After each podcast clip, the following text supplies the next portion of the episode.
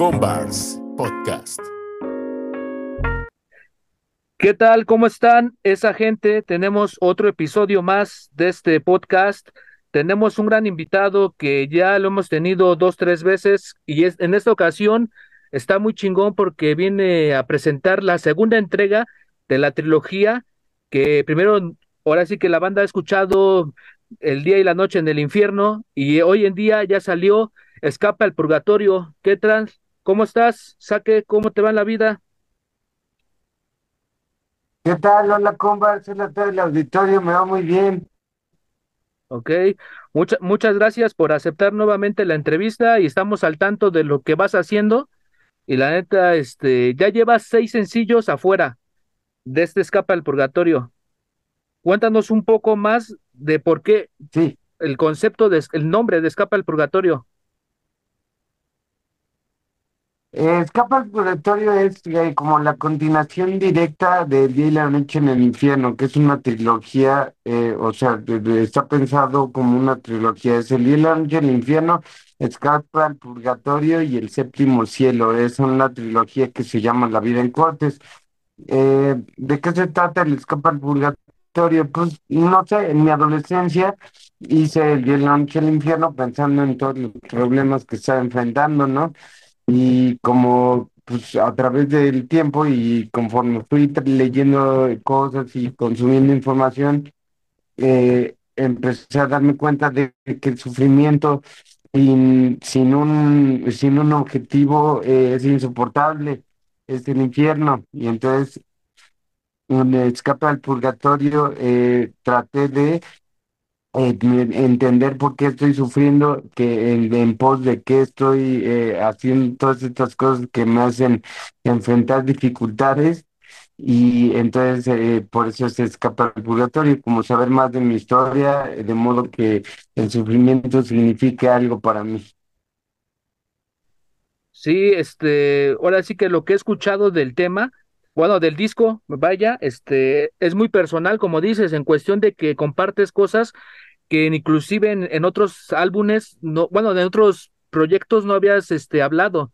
Eh, hay temas donde, bueno, por ejemplo, la de En este lugar, que viene con Kodak, la neta, a mí me latió mucho, porque habla de eso que tú luego, este, compartes en, es- en stories que en ocasiones el rap mucha gente piensa que es unión, que es esto, y en su momento nació con nosotros somos más chingones, venimos a representar, somos de nuestro crew, y era como también esa competencia constante de lo que realmente yo creo que es la esencia del hip hop. Sí, eh, vaya, o sea, como así empezó para mí, ¿no? Que conociendo al, al gordo, que era mi mejor amigo, y así empezó el hip hop para mí, era como competir con los otros güeyes que querían ser raperos, eh, con los otros crews de rap, o sea, como si ese fue el origen para mí de las cosas, eh, la competencia directa con mis pares, Sí, y cuando era realmente así era, adolescente. ¿sí?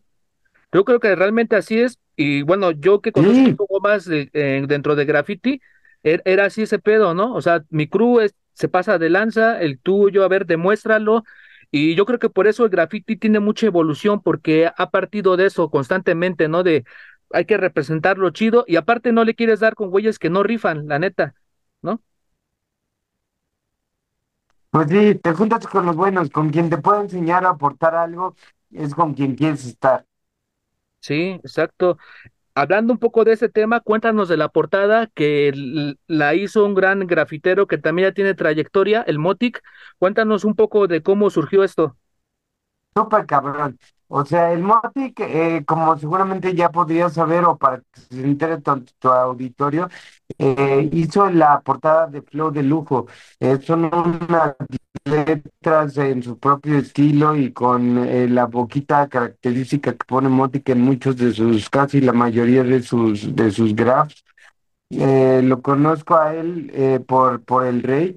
El Rake es el connection ahí entre, entre él y yo, porque Rake es, pues, es muy ávido grafitero, todavía pinta mucho, es arquitecto eh, y se lleva bien con el Montic. Entonces me dijo, güey, esto de flow de lujo, eh, lo debería hacer el Montic. Y le dije, pues sí, güey, no mames, conéctame ese güey. Y, ya me, me lo conectó y pintó en una de nuestras barbecues. no en dos de nuestras barbecues, o sea, estamos trabajando de cerca con él. Eh, También Solid Paint, este, como tiene su marca de, de spray, o sea, es uno de los de los gra- grafiteros del escalón de arriba, creo, aquí en México. Son 14 temas que van a salir o que ya están fuera, ya, ya están fuera, más bien. Este, cu- cuéntanos un poco de cómo fuiste creando estos temas, así, bueno, en general, eh, ¿hubo en lapsos o todos de un jalón lo formaste o los beats o cómo fue este proceso?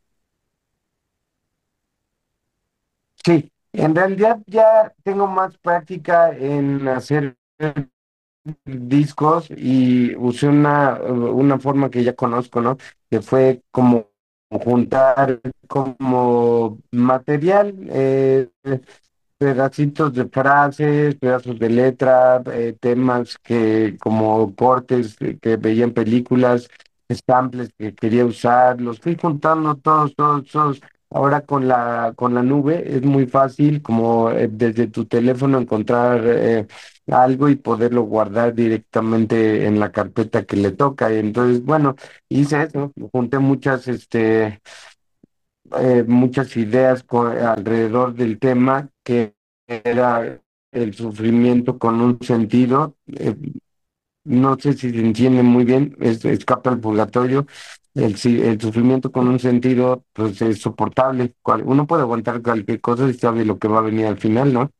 Bueno, yo pensé, y entonces busqué en ese, eh, en ese tenor, en ese, en ese sentido, eh, como cortes, samples, este, frases, ideas, y una vez que me sentí como preparado para sacar la, la idea grande que tenía, Me llama mucho la, la atención, este, por ejemplo, Ujú, hay unas canciones que se llama María era de Acapulco, querida al centro de mi corazón, y el, ven- el veneno es de Ixcapa o el negro más chulo, el venado, sí, el venado, el nuevo maquilo, ujú. es el venado. Este, esas canciones, eh, eh, si bien les entendí al escucharlas, este, habla acerca de tu familia, ¿no? Del círculo más cercano de tu familia. Tengo estos tres tracks, el, el de María es de Acapu- era de Acapulco, es de mi mamá.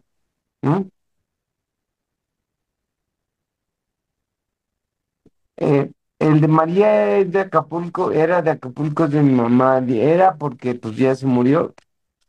Y eh, pues es como parte de lo que pensé de mi vida, de por qué mi personalidad se formó como se formó, de cómo eh, también tiene mucho que ver con lo que la formación de las personas que conozco y, creo que tiene muchas partes humanas. Mm, en realidad, eh, pues todos tenemos algo de familia, un padre, una madre, un hermano, y, y en, en, este caso, pues estas canciones pensando en las, las historias de mi mamá, mi papá y mi hermana.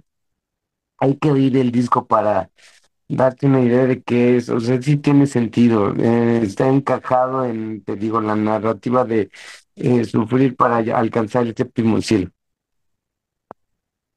Sí, exacto, es, es lo que estaba viendo, ¿no? Que compartiste esto, ¿no? De alguna manera con la gente que te escucha, la gente que te sigue, este, se me hace algo, pues de tu parte, algo que, como dices, tiene sentido porque ya va hacia el séptimo cielo, ¿no? De alguna manera está sacando esto, eh, pues como se menciona, ¿no? Es un escape, eh, pues de, de, lo que tú has vivido durante esta etapa. Sí, o sea, del día y la noche al infierno, a sufrir, sufrir, sufrir, sin sentido, nomás ¿no? Y después se le escapa al purgatorio de sufrir con sentido, saber que todo tiene un, un objetivo en realidad, si tú se lo quieres encontrar. Sí, ok. Oye, en temas visuales, ¿cuántos más va a haber visuales del disco? Hasta el momento tenemos cinco one shots, también tenemos un video corto del Montic haciendo, haciendo la portada, o sea, como eh, ese también va a salir, y, y y también eh, son dos más. Eso es María y eh, en este lugar, que son los, los dos sencillos que voy a sacar. El primero que va a salir es en este lugar. Eh, es la canción con el gordo. Pues, me gusta mucho porque no es realmente tan literal, no es como un video de raperos normal. Por ahí salimos el gordo y yo diciéndole cosas de la cámara, pero no mucho. Y, el de Ok, María es sobre la canción de mi mamá, pero sale dos semanas después, dos semanas después de que salga el disco. Mm, Digo que de que ha salido el disco, el 17 sale el disco y dos semanas después sale el, el video de María. Y ya ok, esos son los que voy a sacar por, por, por este disco, que son en total siete, porque todos los one shots ahí salen. Ok, sí, para estar ahí al, Hubo al un shot por Maxi. sí. Sí, para estar al tiro, ¿no? También para que la banda vaya y los vea los visuales que ya fuiste soltando, eh, empezando el año y que le dé sentido a todo el Escapa al Purgatorio que va a estar en línea el, o- el 17 de julio a las 8 de la mañana. de julio. De, sí, a las 8 de la mañana, amigos, pónganse las pilas, 17 de julio. Empiezas en, en la semana bien, ¿no? Con mi pie derecho, bien chingón. Que le avisen a la vecina para que vayan y lo roqueen un rato. Mm, Sí. ese Oye, este, ¿va a haber alguna presentación de esto o realmente no? Eh, o sea, vamos a juntar todo, eh, vamos a tener, antes que todo esto, la fiesta de Pepe Levain, pero vamos a juntar eh, la presentación de Escapa al Purgatorio con lo de Latin Geisha y eh, lo del Rascuache que está por sacar un disco. Entonces sí, vamos a, vamos a hacer un, un combo ahí más grande. No va a ser inmediato que voy a yo a, a, presentar canciones de este, de este, de este disco. Eh, ya hay algunas en mi show, así es como comienza, ya está. Eh, pero sí, sí va a tardar, que es, que es ahorita, es como julio, entonces supongo que para octubre vamos a tener el, el como en vivo ya con todos, con Latin Geisha, con el Rascuache, conmigo, con el doctor. Ok, sí, para andar al tiro. Eh, también me llama mucho la atención las colaboraciones que hiciste con todo tu crew.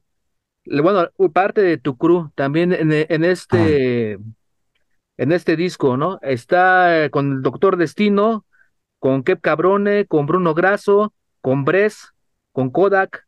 Este, de alguna manera, pues han sido parte de tu vida o son parte de tu vida.